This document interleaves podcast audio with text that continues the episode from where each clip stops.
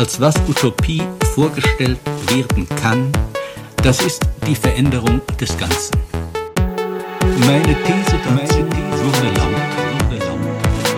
Es konnte anders. Es konnte anders. Sie konnten nicht nur ohne Hunger und wahrscheinlich ohne Angst leben, sondern auch als Freie. Hallo und herzlich willkommen zum zweiten Podcast von Akut plus C Heidelberg, organisiert in der interventionistischen Linken. Ich bin Luisa von Akut und wir wollen uns heute dem Thema rassistische Polizeigewalt widmen. Wir werden diesen zweiten Podcast auf Englisch machen. So, hello everyone to the second episode of the Akut podcast, this time on the subject of racism and racist police violence. On the 25th of May, George Floyd was killed by a white cop in Minneapolis. He was one of many more victims of racist police violence in the USA, and his death triggered massive protests all over the country. Also in Germany, thousands of people demonstrate under the slogan Black Lives Matter, and the topic is widely discussed in the media. So, we would like to put the events of the last weeks in a bigger picture and discuss racism in Germany, as well as anti racist activism. We would like to work out what can be done from a left wing perspective. For that, we are very happy that we could win Rex Osa as our interview partner. So, welcome, Rex, and if you like, you can introduce yourself to the audience. Yeah, thank you for um, giving me this opportunity to speak on this um, hot topic at the moment. Um, my name, as you mentioned already, is Rex Osa. I'm a refugee activist, um, so to say, coordination activist of the Refugees for Refugees Network, which is um, situated in Stuttgart, but um, nationwide networking with um, other solidarity um, network for migration. And I'm originally from Nigeria. I came in here as an asylum seeker also. I've been here for 15 years now, and um, I'm just active here as a refugee or migrant counselor. That's how I introduce myself and an activist. Um, but majorly, my concern or the, the, concern of my network is to empower um, the self determination and uh, community networking of um, refugees and migrants in Germany. Thank you again for taking the time to be here today, Rex. As you mentioned, you are currently active in the group Refugees for Refugees. What is it exactly that you and your group are doing? And were you involved in the latest Black Lives Matters protest in Stuttgart? Yeah, um, Refugees for Refugees, like I already mentioned, is just a platform for refugees to organize themselves. So our major commitment is to empower refugees and migrants. And what is empowerment for us? Empowerment for us means sharing of experiences. So nobody is um, knowing too much. It's just a matter of the old activists who are in the system exchanging experiences with new ones who are coming here because we have a lot to learn from also the new ones. So it's a give and take process. So we are um, mainly involved in trying to bring out narratives. I may I may just give you like two good examples that took place within the region. It was like in 2018 when the there was a kind of a nationwide um, propaganda about refugees fighting police in Ellwangen. Um, the initial um, aspect of it was reading the newspapers, you only hear the narrative of the police, narrative of the state government, narratives of the politicians, narrative of the rights media, about the, the narratives of the refugees are not heard. So what we do is we find a way to get into the refugees community within the community of the camp and bring their narrative out to counter counter the narratives of the um, public media. And so you could see that shortly, one week after the whole raid, it was the refugees um, narratives that was taking the whole same newspapers who wrote a lot of things negative about refugees. Now they were reflecting the real realities and everything turned around. It's also the same situation with the corona in this um, moment now when the Ellwangen is um, a, a, a, symbolic um, refugee center when you talk about how refugees are discriminated in this society, where they just all of a sudden create a kind of curfew, lock the people in instead of um, organizing real uh, processes that could save people who are not infected from those who are so-called infected. They allowed everybody to mix up. And so Ellwangen was for us like a test ground for the corona infection with the way it looks like. So it's something like that. So what we do is we try to get into this community of the refugees. We're now taking the narratives of the refugees out of them and making this um, um, uh, drawing public attention to understand what exactly is happening so that people don't just sit down and just listen to the news from the authorities. So that is basically what we do and we just accompany them in the process when they have like criminal charges and all. Our empowerment like i say is sharing experiences and telling them their rights and what they can do and trying to create solidarity from outside the community. That's it. So with the question of black lives matters um, um, it's not a question of if I'm involved. Um, um, it's affecting me also because um, um, talking about the issue of racism and um, the racist repression of blacks.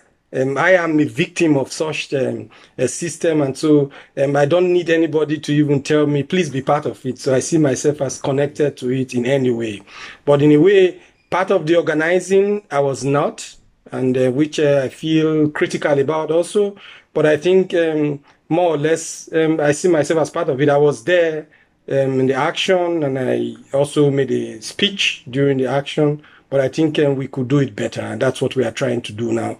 Trying to get in contact with the people involved who start who started this Black Lives Matters action, who organized the last ones, and seeing how it's possible for us to organize it together. Because um, Black Lives Matters is not only um, an issue of um, big um, public uh, attention like um, George Floyd. It's a daily struggle that we've been involved in. And I think people even who came here before me and maybe you also, you've been also active on a daily basis on Black Lives Matters issue. And so I think um, this should be uh, the understanding for the new ones who are organizing it because it's an issue of an everyday struggle, not a, one party of uh, um, George um, Floyd. And we don't want um, all our daily struggle of racism to go down the drain with the excuse that John, George Floyd's incidents took place in the US. That is what the German government and the politicians want to know, that it doesn't happen in Germany. But we want to make it clear that even situations like that happen on a daily basis in Germany. People are killed on the same thing. This knee style, this knee style squatting on people for policemen is what we live here, live to see here every day in Germany. And so this is what we are trying to bring into the contents of this Black Lives Matters. Thank you, and sorry for asking about the involvement in the Black Lives Matter protests. This was obviously a question from a white privileged perspective from which you can decide whether you would like to be involved or not. My next question is just about the issue you raised, because if we look at the past 15 years, there were many cases of racist police violence in Germany too.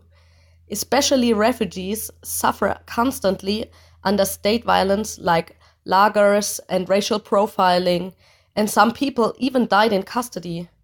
Oury Jalloh is maybe the most known one who was murdered by the police in Dessau in 2005.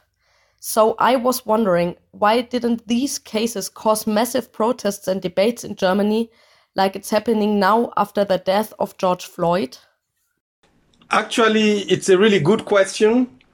And um, I think um, the situation of George Floyd uh, got to a peak. That was why it escalated to this level. And I think we are also um, going to get to that, that situation also someday. I'm very sure we'll get to that situation someday because it's a process of the white majority, the fear. Uh, many of us here are uh, migrants and refugees, even the migrants who are here, many of them who are here for years, 30 years, 40 years don't even know their rights in this or this society itself. So people who even have German passports, some of them are even scared to still be deported someday because they believe that anyhow the government can even take their passport back from them. So everybody wants to stay clean. And that is one big problem we have as also migrants because of this tag of pass identity issue, um, security that is no security. I mean, just to be the good guy and then make sure, yes, you are well respected in this society. You respect the society and then you have the chance to be wherever you want to be and get to wherever you want to get to. I say this is one, I think the main thing in this society is fear. Um, And um, Germany is, uh, for me, a very um, good example of a, uh, a country uh, that um, um enforces its um, repressive um, processes through some kind of professional way. So everything looks very nice. It's just beautified. They are killing you, but in a beautified form. So they are repressing you, but they polish it in a way that it looks like, yeah, if you don't look too closely to it, you will never know exactly what it is. So the main thing is, um, I think we will surely get there. And I think um, this um, outbreak of the Black Lives Matters now, again, this reinforcement having to do with George Floyd, is going to change something. That's my wish. I don't want to underestimate it because uh, I always believe in some kind of spontaneous um, wave of activities. Um, I have also this um, 12 years of experience in Germany. Sometimes when we are on the political scene, getting weakened and disappointed with some kind of conflicts within ourselves, something takes off again and put all of us on track again and keeps us busy. And so and so this is um, the same situation with the black lives matter. This is what i expect. And so i just hope we are able to just cup the things together and network more uh, other groups who are involved on a daily basis on the anti-racist struggle to be able to position this um, um, situation at the moment so that yes we can empower really the community of this um, um, oppressed people in the society. But I'm very optimistic that we will get there. I was really shocked when I heard about the police violence against activists in Berlin during the Black Lives Matter protests in the beginning of June. It started with a really peaceful demonstration, which was then escalated by aggressive police forces just a few minutes after the same police made a statement about their solidarity with the protests. For me, these events in Berlin are a perfect example for the hypocrisy in Germany.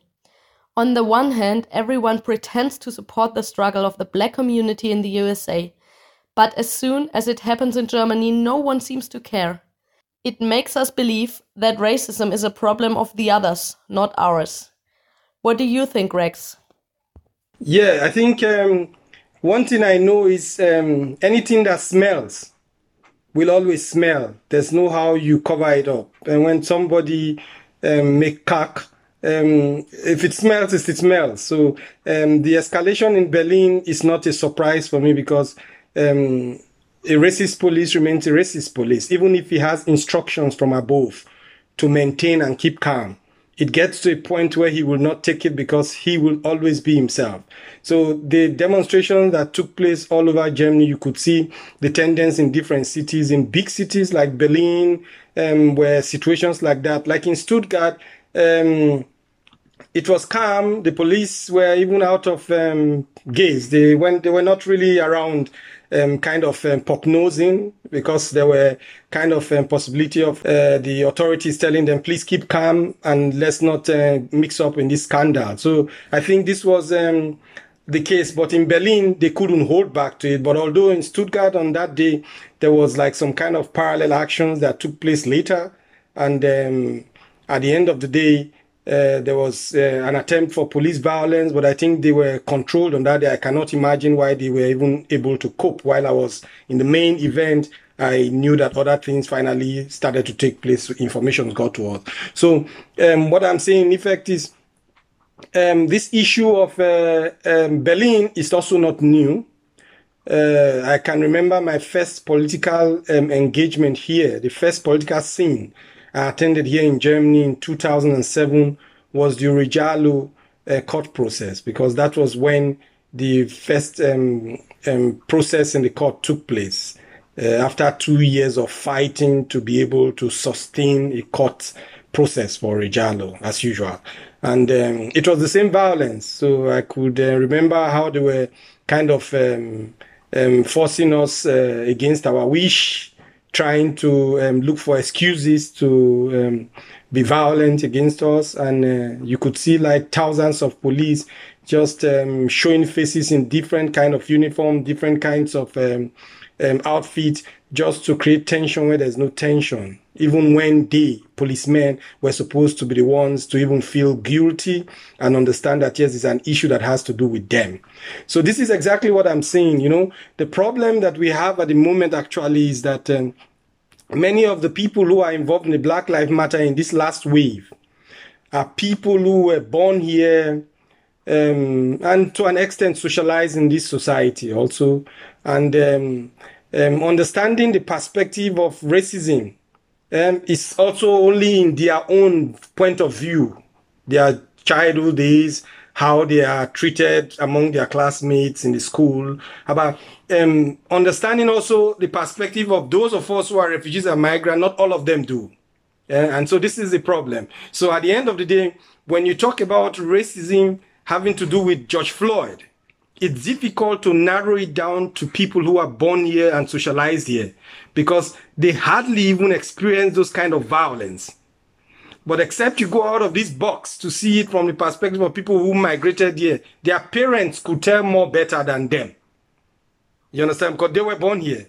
But their parents could tell more better because they came in here. Because in the first place, coming in here in the first place, you're already tagged as a criminal because it's like you are not wanted here.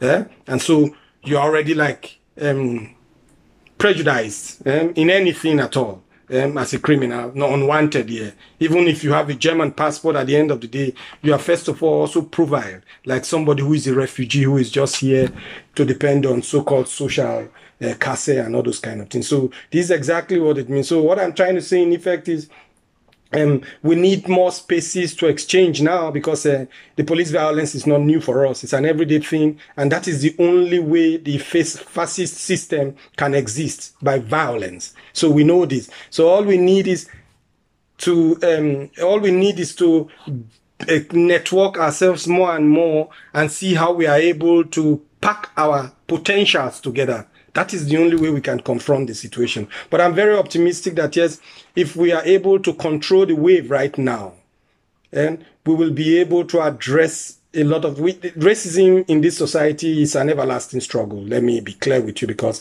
um, um, we live in a racist state. Uh, like uh, one of my um, um so the role model I would say um, that I um, grew up politically with here in Germany will always say that we are fighting from the stomach of the monster. This is Osaren from The Voice.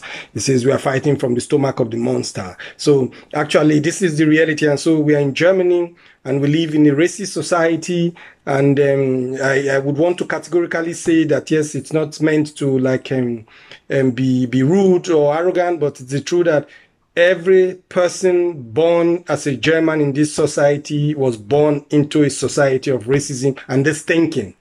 So for those people who are able to think outside the box now, it's a process of empowerment, development, and some people came out of a real right-wing family but in the process of the school time, meeting up with people, getting into some political um, circle, they started to think out of the box. So that is why I'm saying, yes, we should understand that we need to do more to understand to a level of tolerance also for those who are still not in this, not having this understanding.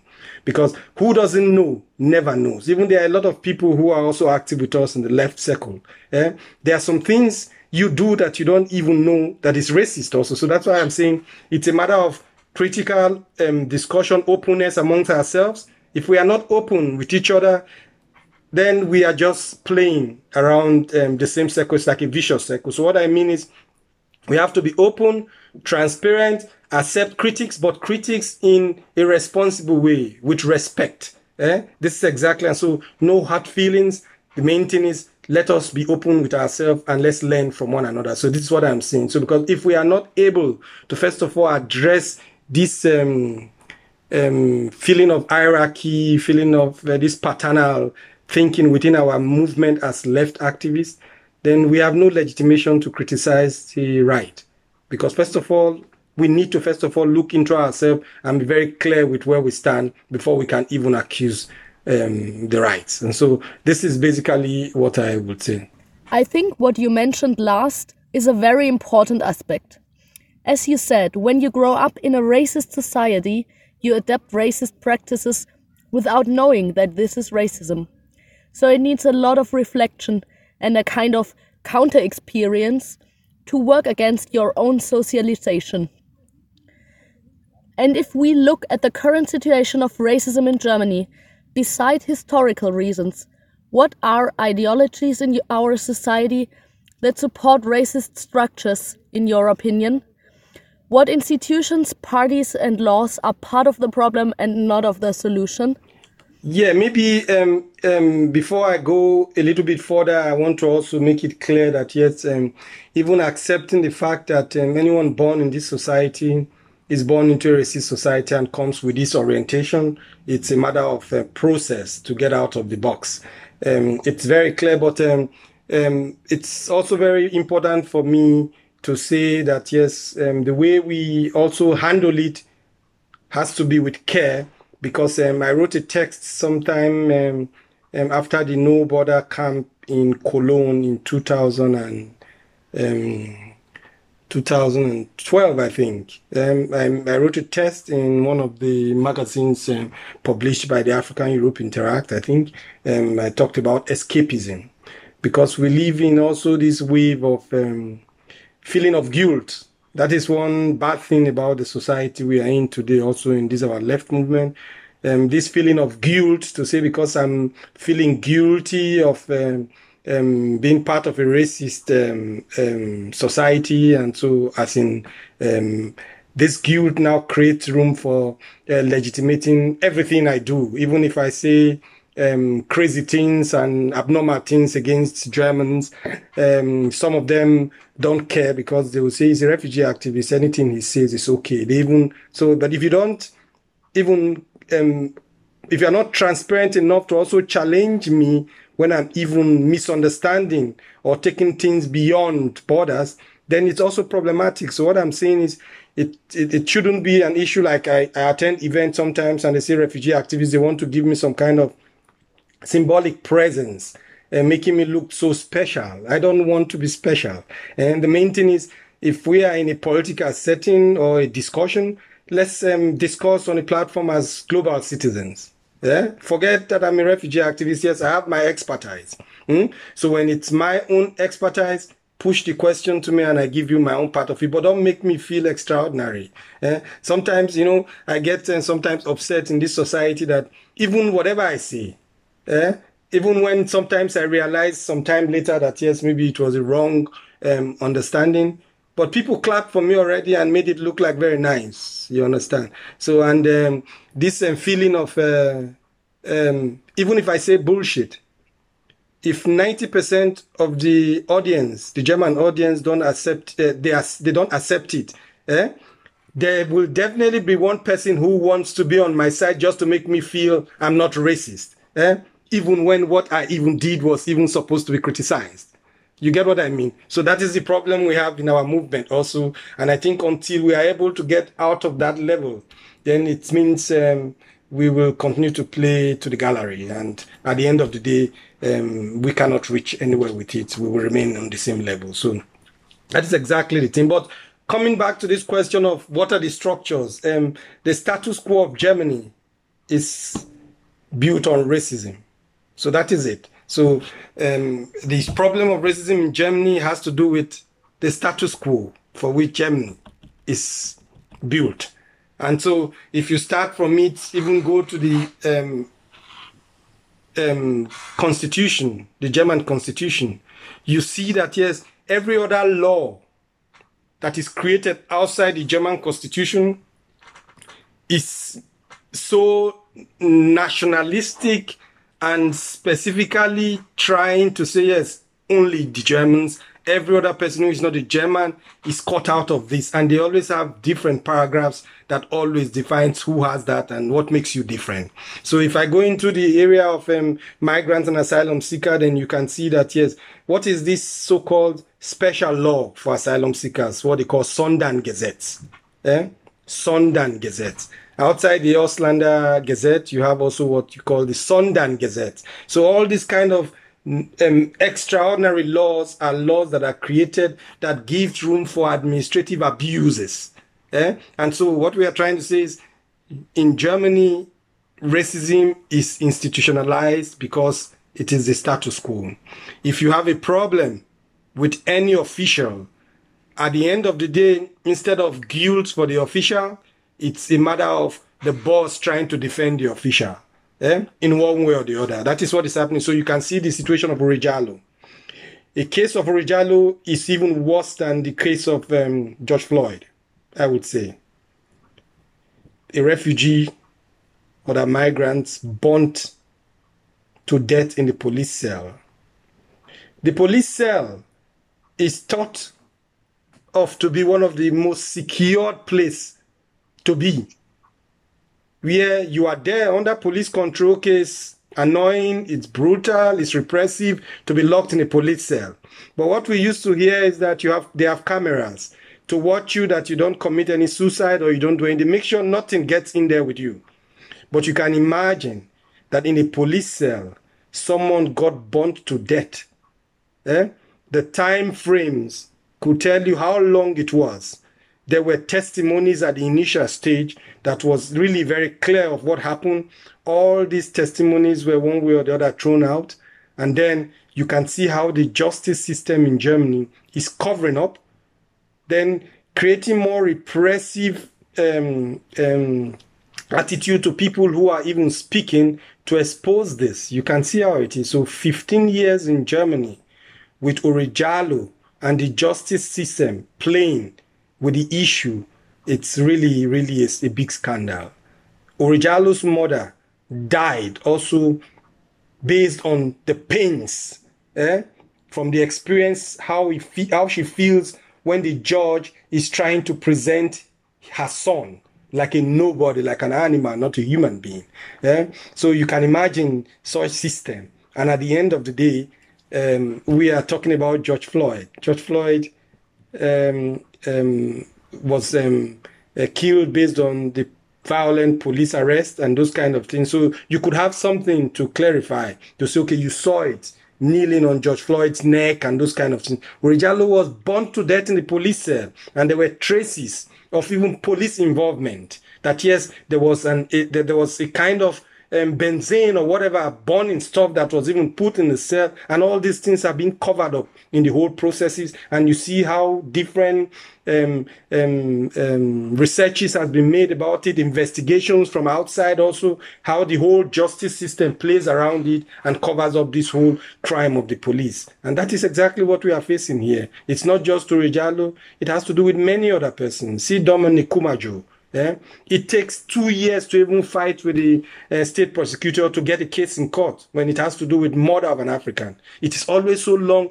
They throw the case off like it's no case. You have to fight and fight and fight and fight. It takes about two years before they even agree to sustain the case in the court. And then the court, this time, they now think about strategies, how the justice ministry will cover up also. And at the end, it's always over dropping the case and dropping the case and dropping the case. And at the end, if the worst is you just get like some fine that has to do with like somebody who stole toothbrush in the supermarket when it's a case of murder. You know what I mean? Eh? You somebody who is accused of murder, then you at the end of the day just want to make the people keep quiet and uh, just try to give them fines that looks like somebody who just stole toothbrush from the supermarket. It's it's really shameful. Eh? So you can see what is happening in the US now. Eh? They demanded the police officers to be taken out of job, and they did. This is one thing that is rare in Germany. And that is what we, are, we want to use this process to make clear that the United States on its own now is taking a stand, even if it's also trickish. But yes, we want to see what is happening in Germany. Eh? That um, cases of such issues should not be taken with so much, uh, um, not, not be taken so little like a mere issue. It has to be taken serious. You can see United in the United States, police officers coming out to give statement denouncing their colleague as a murderer. That never happens in Germany. So that is what we have to to address in Germany because this kind of um, feeling of um, being a police and then um, this um, cult cult like thing that yes, as a policeman you must not do some things. I think this is the status quo we are talking about. For a policeman to publicly denounce his colleague as being a murderer. It's hard in Germany, and this is the level we want to get to. That the policemen should start to, if you are not a racist policeman, then um, admit the fact that there are some racist policemen and denounce it when it happens. This is what we want to get to in this country. This could be a first step, I think, to break the so called Korpsgeist, which you can find everywhere within the police. And it's an absolutely essential one. But even if racist police officers are fired, we will still have a racist system. I mean, not only related to the police, but also in the courts, in politics, and so on. And if you look back to the last years, there were a lot of alarming developments. The AfD got much stronger. Right wing extremists like the NSU or the assassin from Hanau murder people. And also the so called Summer of Migration in 2015 changed a lot. On the one hand, fascist movements against migrants got much stronger, and on the other hand, it was a moment of empowerment where refugees decided not to accept the status quo anymore and started to tear down borders. Did you realize any changes over the past several years due to these events?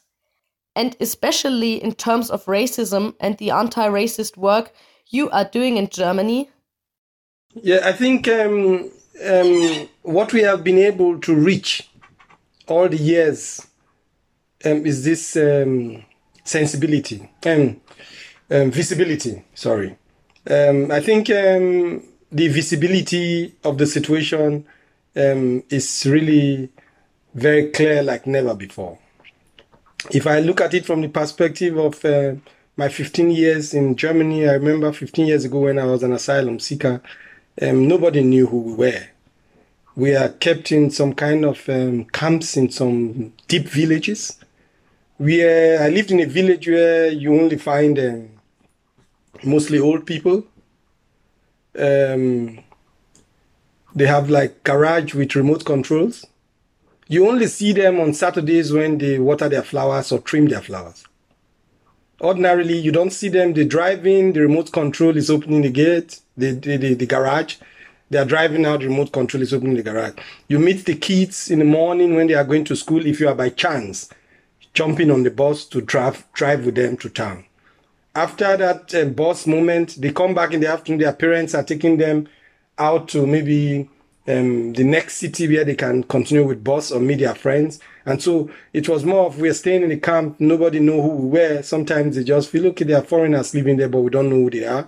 The only thing that the government tried to do is to make them feel that we are criminals, child soldiers, rapists, diseased people. And so they were creating this fear for them not to even come close to us. So I can see that in the process, of all this uh, wave of uh, actions to the summer of 2015 uh, with the wave of refugees um, um, breaking the borders eh, and um, um, making Fortress Europe a history. Um, a lot of things has changed because um, immediately after this whole wave, there were there was this welcome culture, which was also uh, something very critical that uh, we had to take time to also address where everybody wants to give um, offer help. But the main thing is um, refugees were not babies uh, we didn't need really just just help. We needed solidarity that people start to reflect about themselves, how they are connected as individuals to the whole repression and the whole sufferings that is forcing these people to leave their countries. And then it was this issue of these um, um, courses for flight. So that was our challenges that people should reflect about their own individual responsibility to this flight and at the same time the solidarity to see that yes we are heading towards a solution so and i think um, it was a hard moment a lot of discussions and um, what is um, the main benefit that we could count now is um, that yes the situation of refugees are visible nobody is saying they are asylante in the camp and so nobody knows who they are they know everything about us even the little child in the kindergarten can give two sentences or three sentences about who is a refugee now. But before now, it was not. And I think this is the process. We need, first of all, this visibility. And after the visibility, then it's more of this um, collective solidarity on how to go forward. So I think um, we are still in the process of uh, um, trying to see how we are able to empower ourselves and how to also um, demand for um, solidarity uh, for the migrant community to be uh, empowered in this society, um, then um, so we can see how it goes um, further. It is interesting that you just mentioned the Willkommenskultur and the problematic aspects about it, because we also discussed it a lot. We also experienced that people wanted to offer help and got really angry when refugees didn't want it or needed it. I think this is a good example where we also need to reflect our own left circle. How do you experience working with white or German activists in Anti-Ra contexts? And where did you have problems?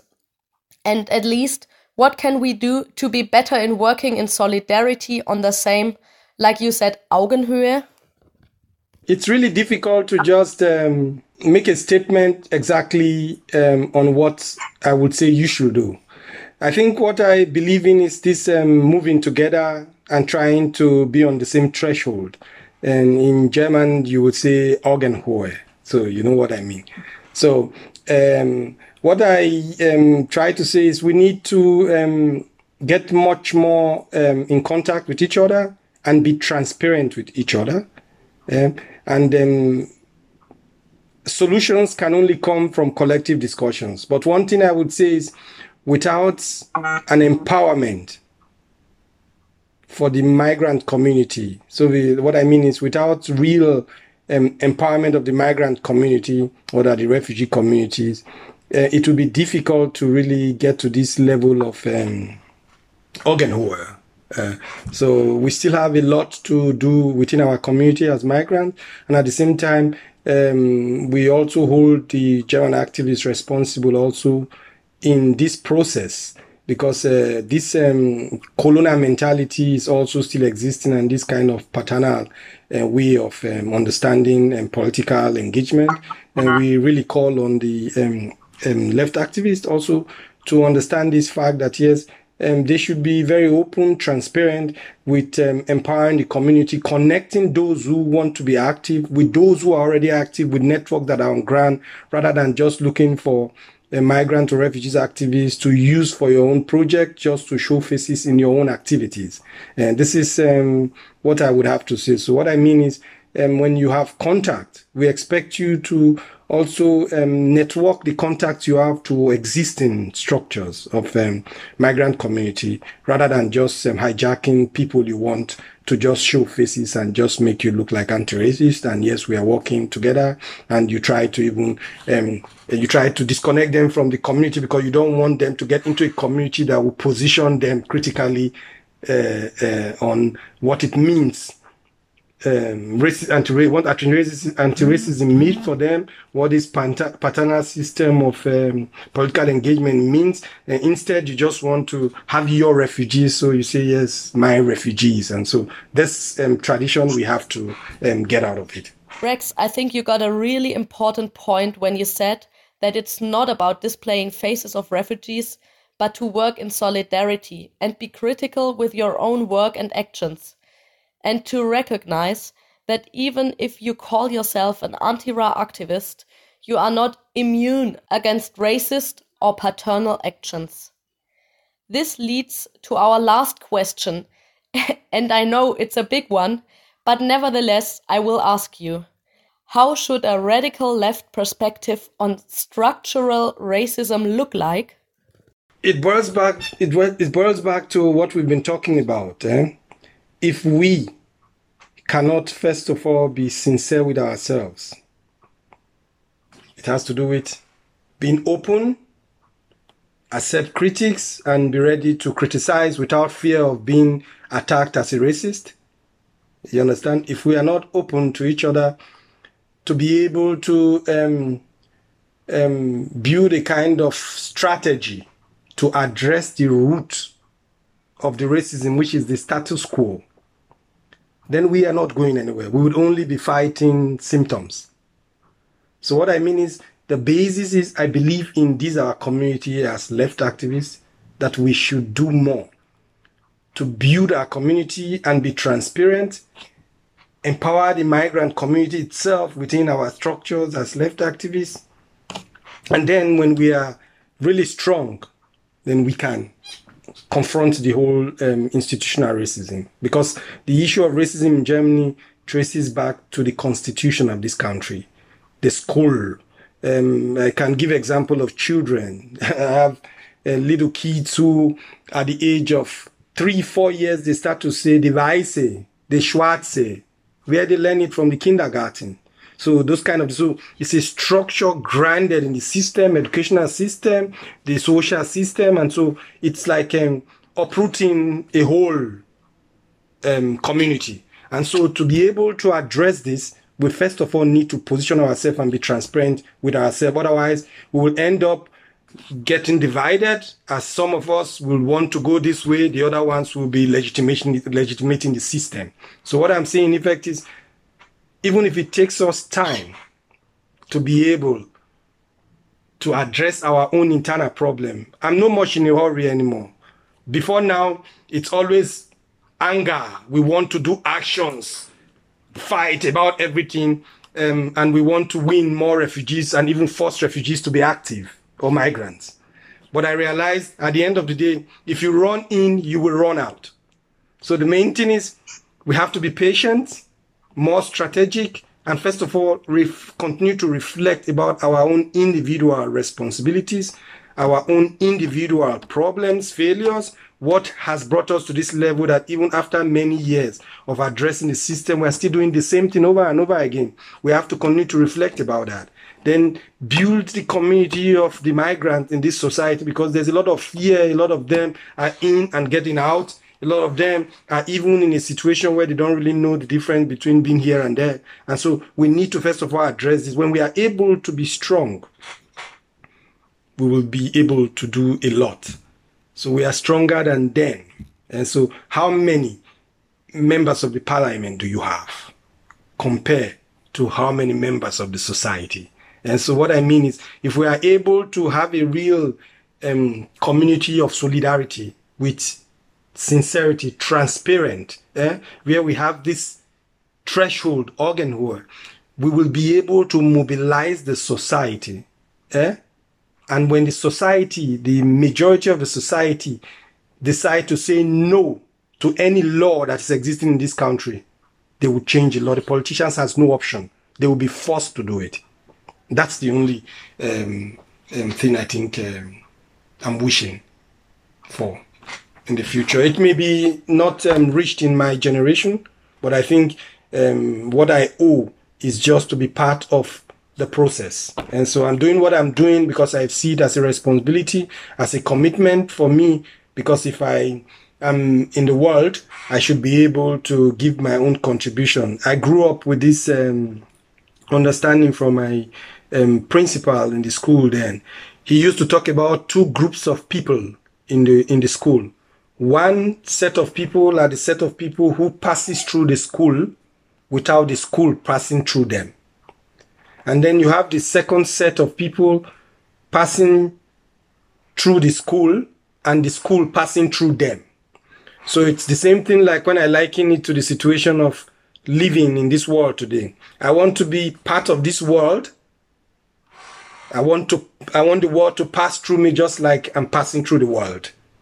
I don't want to be just here and just looking at the world and accepting everything and then leaving because we don't know where we are going to after death. So I want to also have something to say. If there's any place after death, I want to be able to say as I did something at least. And that's why I'm able to challenge any activist um, um, in the um, political scene, even the right or even within our movement, because I'm no, I know that I'm doing my own I'm doing as much as I can do. So because I am doing something, that's why I can challenge. But if I'm not doing anything, I would rather keep quiet because I, I have no right to challenge anybody if I'm not doing anything. So this is what I can leave us with. Thank you very much. I think these were beautiful final sentences. If people who are listening now want to get in touch with you or your group or want to get active in their region, can you recommend any address or how can they support your movement? Yeah, basically, um, um, basically, I think it's also important to say this. I've been in the past 10 years very um, interested in discussions having to do with um, what kind of solidarity do we need as migrants and refugees in this society. And we've done a lot of um, discussions with different groups. I've been in so many uncountable cities in Germany and outside Germany, also in Europe, even outside Europe also, and carrying discussions of our perspective as migrant and refugee activists. What kind of solidarity do we need? Just like this question you asked, what are the possible um, suggestions I may want to give um, for the um, anti-racist movement to make things better so we can move a step further. And so these things I'm very open to such discussions and there are a lot of also reports about it online. And I'm still, I think, um, very much ready to continue to do this. So groups who are interested in critical exchange could um, um, invite me and I'll gladly be there to exchange my own point of view and to connect them also to local um, um, refugees in their community that we've been doing in the years that I will not be the one who has to be everywhere just to create connection between activists locally with act, with refugees who may want to be active but have no contact. So this I will be glad to do anytime, anything. And so um, reaching out to us is you can get on with us on the um, uh, blog page um, Refugees for Refugees um, at WordPress.com. It's uh, the refugees um, refugees for refugees.wordpress.com or with Rex Osa, as usual. You can find all my telephone numbers online or email addresses. So I would be glad um, to um, exchange more with people because I believe that um, exchanges should not be just within this small circle of one hour or 30 minutes. Um, I believe in exchanges beyond the room or beyond such platform because um, there's a lot to talk about, lifelong things to talk about, and so we cannot talk about it in 35 minutes. That's why it's it's uh, very very important to say this that yes, people should um, see such discussions beyond just such small platform that we can continue to extend because that's all we need now. That's all we have. Let's be open with each other and exchange our feeling and criticize ourselves. That's the process that we need to go through now to be able to empower ourselves. Thank you very much, Rex. So, this was the second episode of our podcast from Akut. You can find more information about us on Facebook or on our homepage akutplusc.org. There you can also find the links which Rex mentioned. Another great way to support the anti racist work that Rex and others are doing is by donation. The network Refugees for Refugees is run by activists on a voluntary base and as we all know, also left wing activism is not free of capitalist constraints. Informations can be found on refugeesforrefugees.wordpress.com slash spenden. So for me, it just remains to say thank you very much for being our interview partner today. I think even during those few minutes, we shared and learned so much about the topic. So I am very, very happy that I had this opportunity, Rex. Thank you and good evening. Thank you very much.